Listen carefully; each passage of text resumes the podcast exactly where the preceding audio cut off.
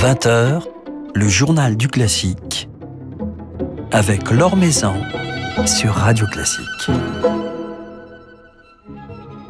Bonsoir à tous. Le trio Arnold à l'affiche du journal du classique, jeune trio à cordes, dont le tout premier enregistrement vient de paraître chez Mirard, un album consacré à Beethoven, l'un des trop rares compositeurs à avoir écrit pour cette formation pas si courante.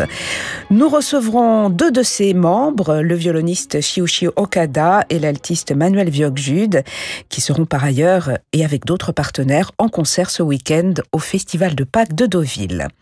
Et puis Thierry Hillerito du Figaro nous rejoindra pour nous dresser le portrait d'un autre jeune trio, trio avec piano cette fois-ci, sélectionné par Gauthier Capuçon pour sa tournée de concert Un été en France. Avant cela, un rapide tour d'horizon de l'actualité musicale. Selon les informations de la lettre du musicien, Nathalie Dessay ne serait plus en lice pour la direction de l'Opéra de Bordeaux. Dans la shortlist des prétendants au poste figurerait Emmanuel Ondré, actuel programmateur à la Philharmonie de Paris, Mathieu Jouvin, directeur adjoint du Théâtre des Champs-Élysées, et Laura Ackerlund, directrice de l'Opéra comique d'Helsinki.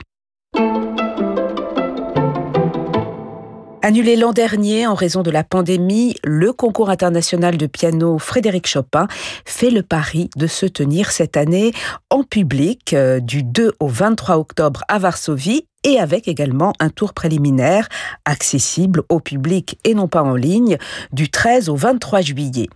163 jeunes pianistes feront ainsi le voyage cet été à Varsovie pour ce premier tour, à l'issue duquel 80 d'entre eux seront sélectionnés pour les épreuves finales, à condition bien entendu que la situation sanitaire le permette. Philippe Gau vous en dit plus dans son article publié sur le site de Radio Classique. L'Opéra national de Paris vient de communiquer sur ses nouvelles déprogrammations. La première série de Tosca, prévue du 6 au 28 mai, est annulée, ainsi que la reprise de La Dame de Pique du 20 mai au 12 juin. Reste pour le moment maintenu les représentations du mois de juin de Tosca Roméo et Juliette, Le soulier de satin, l'hommage à Roland Petit, la Clémence de Titus, le programme des jeunes danseurs de l'opéra et le concert de Philippe Jordan. Plus d'informations sur le site de Radio Classique. L'Or sur Radio Classique. L'Orchestre national Avignon-Provence vient de lancer un projet numérique en collaboration avec Elle Creative Woman, articulé autour de deux séries de vidéos dédiées à des compositrices d'horizons très différents. La première série, qui a débuté hier et se prolongera jusqu'au 24 avril, célèbre Louise Farinck, dont vous pourrez découvrir chaque jour quelques secrets, mais aussi une œuvre interprétée par l'orchestre dirigé par Deborah Waldman, en l'occurrence la première symphonie de Louise Farinck. Ces vidéos sont diffusées sur les chaînes YouTube et les pages Facebook de l'orchestre et de la boîte à pépites.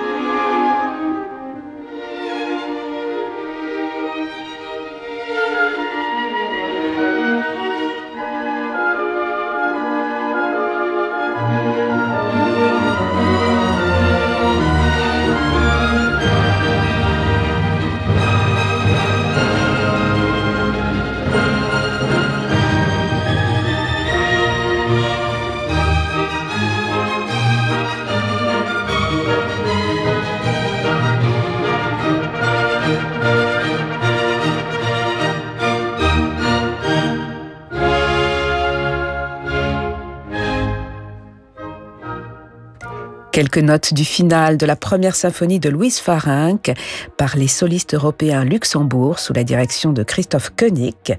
Louise Farinck célébrée toute cette semaine par l'Orchestre national Avignon-Provence sur sa chaîne YouTube et sa page Facebook.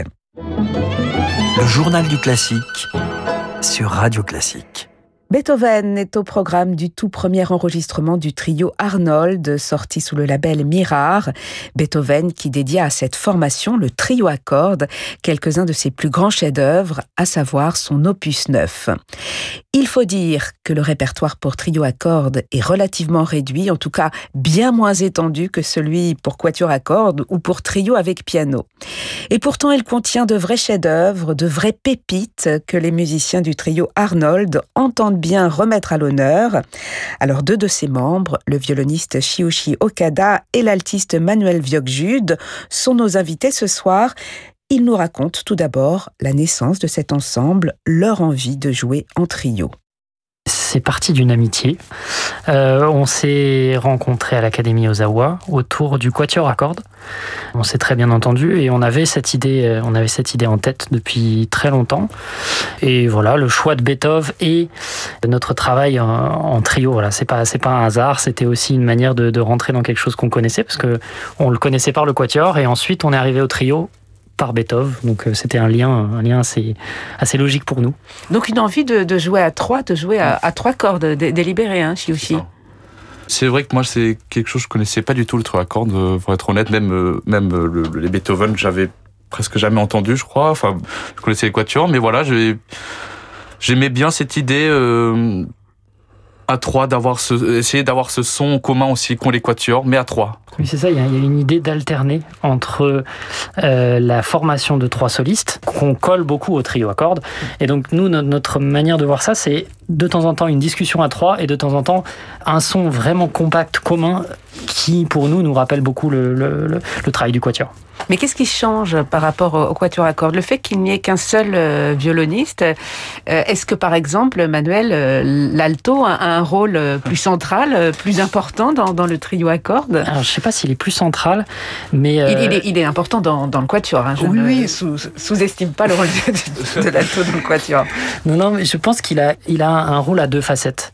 il y a vraiment un, un côté où on passe d'un duo à l'autre, avec le violon, avec le violoncelle. Et euh, le rôle aussi change. Il y a bien sûr le rôle harmonique, le rôle de ciment qu'on retrouve dans le quatuor énormément, mais il y a aussi cette, voix propre qui est pas une voix de deuxième violon, qui est euh, voilà un personnage euh, à part entière. qui chante davantage que, dans le quatuor. Oui, oui, oui. Il y, a, beaucoup plus de, bah, par le, nombre fait qu'on a besoin de, répartir les voix d'une manière un peu différente. La position de l'alto est très différente en trio à cordes. Et le violon, le fait d'être euh, l'unique violoniste, euh, alors qu'en quatuor vous êtes euh, deux. On est deux d'habitude, mais oui. Alors le violon, c'est, ça dépend aussi. Enfin, on voit toujours le violon comme un instrument, celui qui a toujours le thème, qui chante toujours. je dirais pas que c'est forcément vrai dans notre accord. En tout cas, comme dit Emmanuel, il y a beaucoup de moments aussi où l'alto a vraiment la voix principale et nous, voilà, c'est aussi ce. C'est plus équilibré alors quelque part.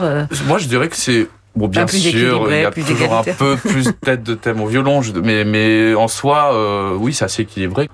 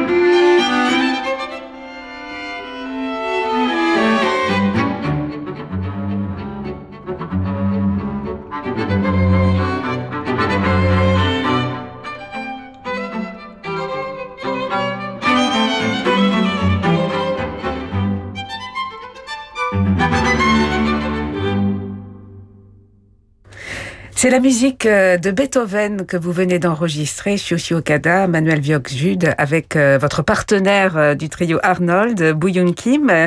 Les trios à cordes opus 9 de Beethoven, vous vous appelez le trio Arnold.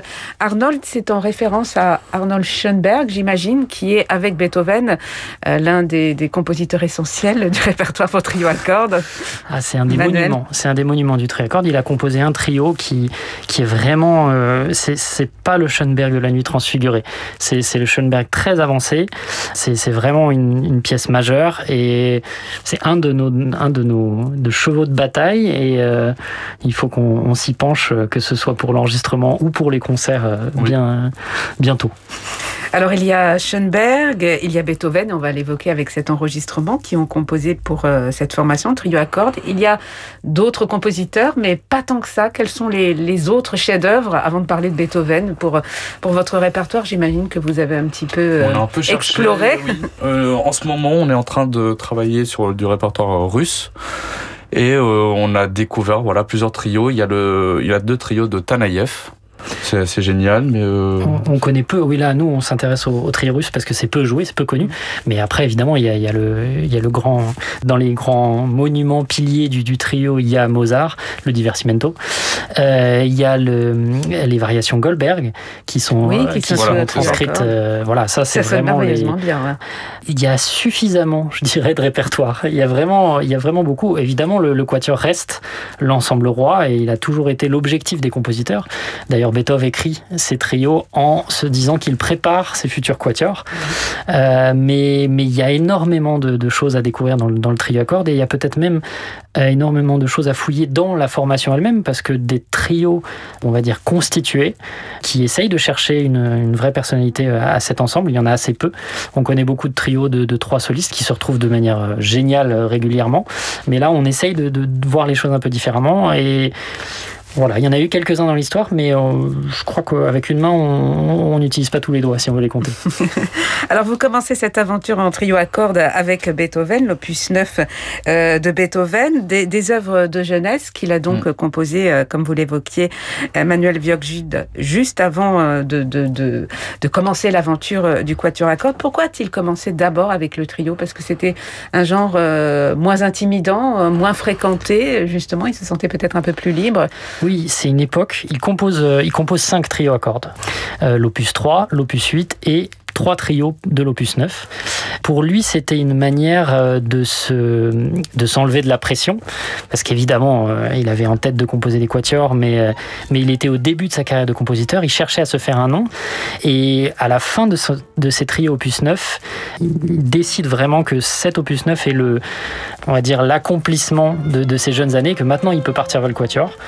Et je dirais que ça s'entend dans, ces trois trios qui sont vraiment les premières œuvres où on va ressentir la, la, la maturité euh, qui va être ensuite développée dans, dans, dans les opus euh, plus tardifs. Il était très fier hein, de, de, de, son opus 9 euh, qu'il considérait comme l'un de ses plus grands chefs-d'œuvre du moment en tout cas. Hein. Absolument. Absolument, oui.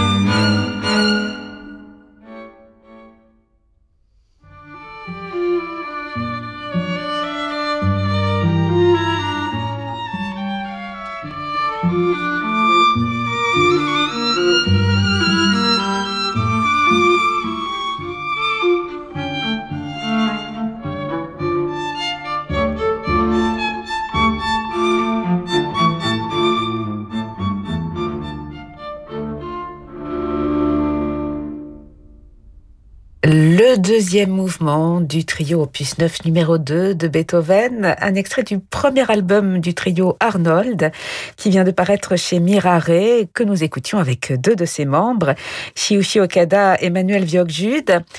Alors vous vous lancez euh, dans l'aventure du trio à cordes, on sait que la musique de chambre occupe une place très importante dans votre vie de musicien. Ce goût pour la musique de chambre, c'est à l'Académie Ozawa que vous l'avez développé, académie que vous avez fréquentée euh, de longues années tous les deux moi, personnellement, oui, c'est vrai que l'Académie Ozawa, j'y vais depuis que j'ai 17 euh, ans à peu près. Et j'étais assez jeune et pour moi, la musique de chambre, je, ne connaissais pas vraiment. Voilà, je travaillais dans mon coin, on va dire, euh, mes, mes choses, mes concertos, mes caprices, sans vraiment connaître, c'est vrai, la musique de chambre. Et c'est en allant à cette académie où j'ai travaillé pendant 10 jours sur euh, deux mouvements de quatuor. Bien sûr, ça m'avait beaucoup marqué. Le fait de, de, de, de jouer et déjà avec d'autres euh, d'autres musiciens, moi, c'est ce que j'ai adoré surtout. En fait, ce partage quoi, en, mm. en permanence. Là, on propose quelque chose. Euh, on en discute, voilà, on se met tous d'accord pour avoir un résultat commun je crois qu'on a, on a appris dans cette académie à prendre le temps. Quand on prend le temps, on développe une exigence. Et je crois que c'est aussi une des, des, des, choses qui nous réunit tous les trois. C'est qu'on a cette patience.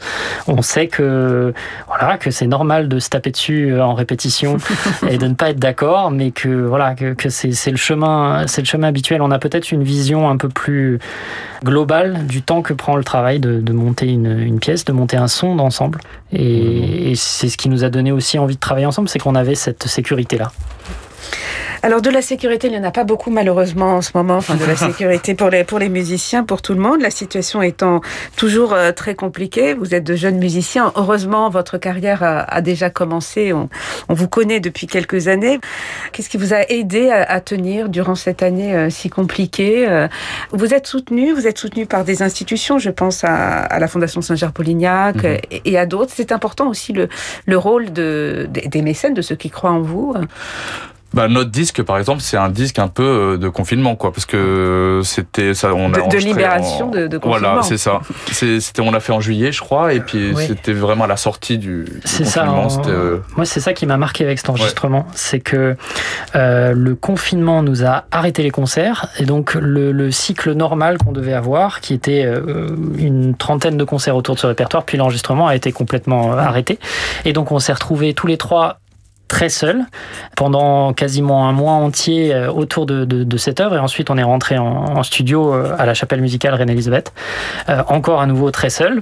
Et je crois que pour nous ça a, ça a, été aussi une petite bouée de sauvetage. Ça nous a donné un vrai objectif et une manière de, s'isoler un peu de tous ces problèmes on est soutenu en tant que jeune musicien euh, financièrement par, par euh, voilà, la Fondation Saint-Georges-Polignac, la Fondation Banque Populaire.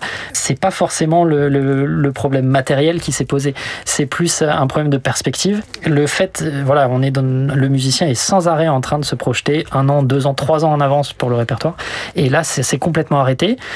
Et je crois que on n'est pas le seul métier dans ce cas-là. Non. Alors heureusement, il y a quelques perspectives euh, pour vous, euh, notamment à Deauville, au festival de Pâques de Deauville, euh, où vous jouerez tous les deux, mais séparément. Alors Shioshi Okada, on pourra vous entendre notamment le 24 avril dans un programme Fayard Ravel avec d'autres partenaires. Et quels seront vos, vos autres partenaires? Dans, dans, des effectifs complètement différents hein, du trio alors, alors, là, on sera pas mal de musiciens. On va être en grand ensemble un peu et euh, il y aura avec moi l'artiste Paul Giantara, le jeune artiste. Il y aura Adrien Bellhomme, le, des membres de l'ensemble Oranos, Guillaume Bellhomme et Ismaël Merguin. Et il y aura aussi Adèle Charvet euh, au chant. Voilà. donc, euh, très varié quoi. Comme, des alliages sonores euh, très intéressants autour de la musique de Faya et de Ravel. Ce sera le samedi 24 avril et le dimanche. On pourra vous entendre, euh, Manuel Viogjude, avec vous aussi, dans des, alliages complètement différents. Oui, de la musique russe encore. Weinberg et Tchaïkovski, avec une équipe de musiciens que j'aime beaucoup, que je connais grâce à Deauville. Il y aura David Petrelik, Camille Fontenot, Il y aura Mathis Rocha, euh, Boom Joon Kim, euh, notre Et violoncelliste de trio, euh, Volodia Van Keulen et Jonas Vito. Euh, c'est un programme qui me plaît beaucoup et le quintet de Weinberg vaut le détour. Voilà, donc rendez-vous euh, ce dimanche à Deauville, dans le cadre du Festival de Pâques de Deauville. Et d'autres euh, perspectives, vous arrivez à vous projeter sur... Est-ce que le Festival de Pâques de Deauville sera diffusé en, en ligne, en, en streaming? Est-ce que vous avez d'autres rendez-vous en ligne pour l'instant, puisqu'on ne peut pas euh, encore forcément se projeter sur des, du présentiel, sur du public Alors, en- Oui, quelques projets. On a non quelques projets en trio. On a no- notre été est très rempli de la musique russe, de la musique hongroise, euh, du Beethoven, pas mal de choses et même des, de- dans ce qui s- euh, dans le domaine de l'enregistrement. On a on a des projets qui vont arriver aussi. euh, Un nouvel enregistrement du trio Arnold Absolument, absolument. Et il faudra nous réinviter pour en Ah bah savoir avec plus. plaisir. Donc on va ménager le suspense et on profite, on se régale de- du, du premier opus. Euh, C'est la musique de Beethoven, les trois trios euh, de l'opus 9 que vous venez d'enregistrer. Merci beaucoup Shushi Okada, Manuel Viog-Jude et vous saluerez Bouyoun Kim, votre partenaire du trio Arnold. Merci euh, d'être passé nous voir. Merci à vous. Merci.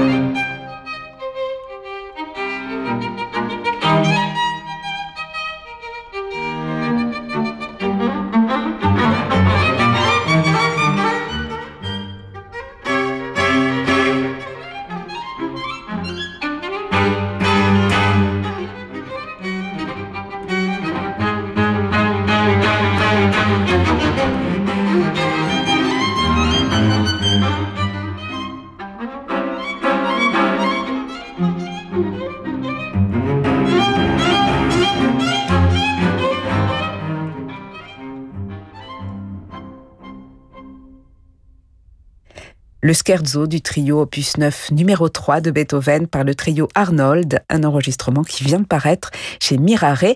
Le trio Arnold dont les membres se produiront avec d'autres partenaires ce week-end au Festival de Pâques de Deauville, un festival qui se donne cette année dans une version entièrement numérique. Les concerts sont diffusés sur le site de France 3 Normandie et sur la page Facebook de Musique à Deauville ainsi que sur Recit Hall. Nouvelle génération de Thierry Lériteau avec le Figaro. Bonsoir Thierry. Bonsoir Laure. Alors après le trio à cordes, le trio avec piano et bien entendu avec vous, deux jeunes musiciens. Et oui, même deux très jeunes musiciens, imaginez, à peine 21 ans, ils sont tous les trois étudiants au CNSM de Paris. Et c'est d'ailleurs sur les bancs de cette prestigieuse école qu'ils se sont rencontrés. Thomas Briand, tout d'abord, il nous vient de Toulon, mais c'est à Paris, c'est sous l'aile de la violoniste et pédagogue que nous connaissons bien, Stéphanie Marie Degand, que ce premier prix du concours Vatelot-Rampal a pris son envol.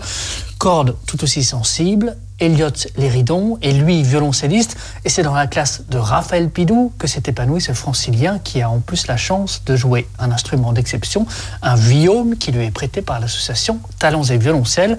Quant à notre troisième mousquetaire, eh bien il s'agit de Théotime Gillot. Ce n'est donc pas de l'archer qu'il manie, mais du piano.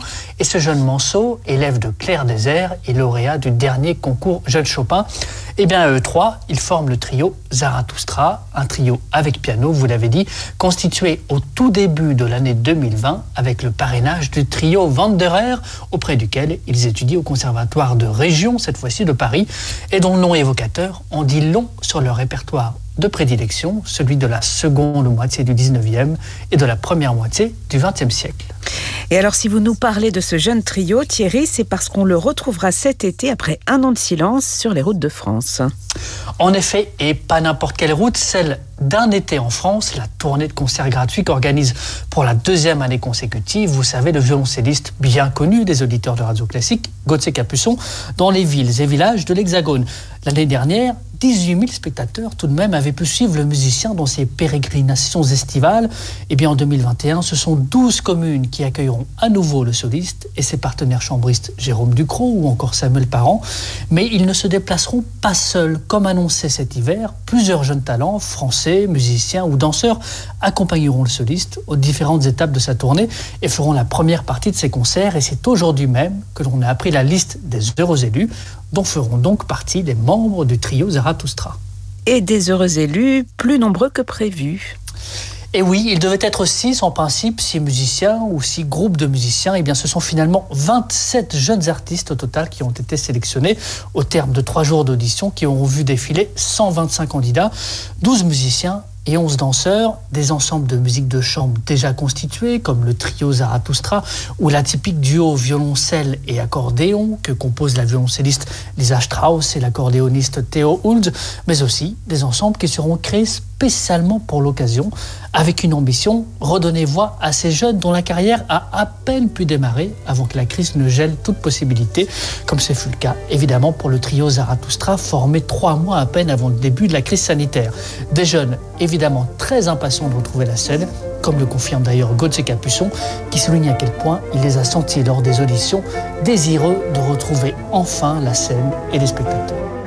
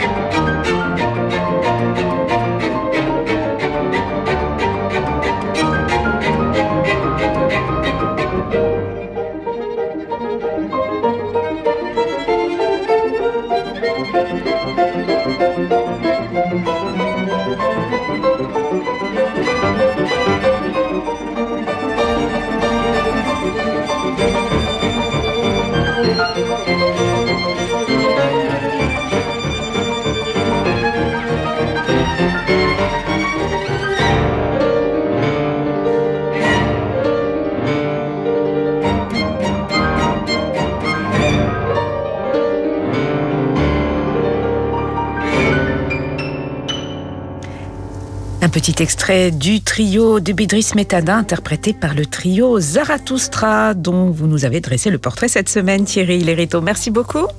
Merci à vous, là. Et on se dit à la semaine prochaine. Quant à nous, demain, nous serons en compagnie du claveciniste Justin Taylor qui viendra nous présenter son nouvel album dédié à la famille Rameau. Un grand merci à Robin Rieux-Vernet pour la réalisation de cette émission. Très belle soirée à tous, euh, soirée qui se prolonge en musique avec Francis Drezel.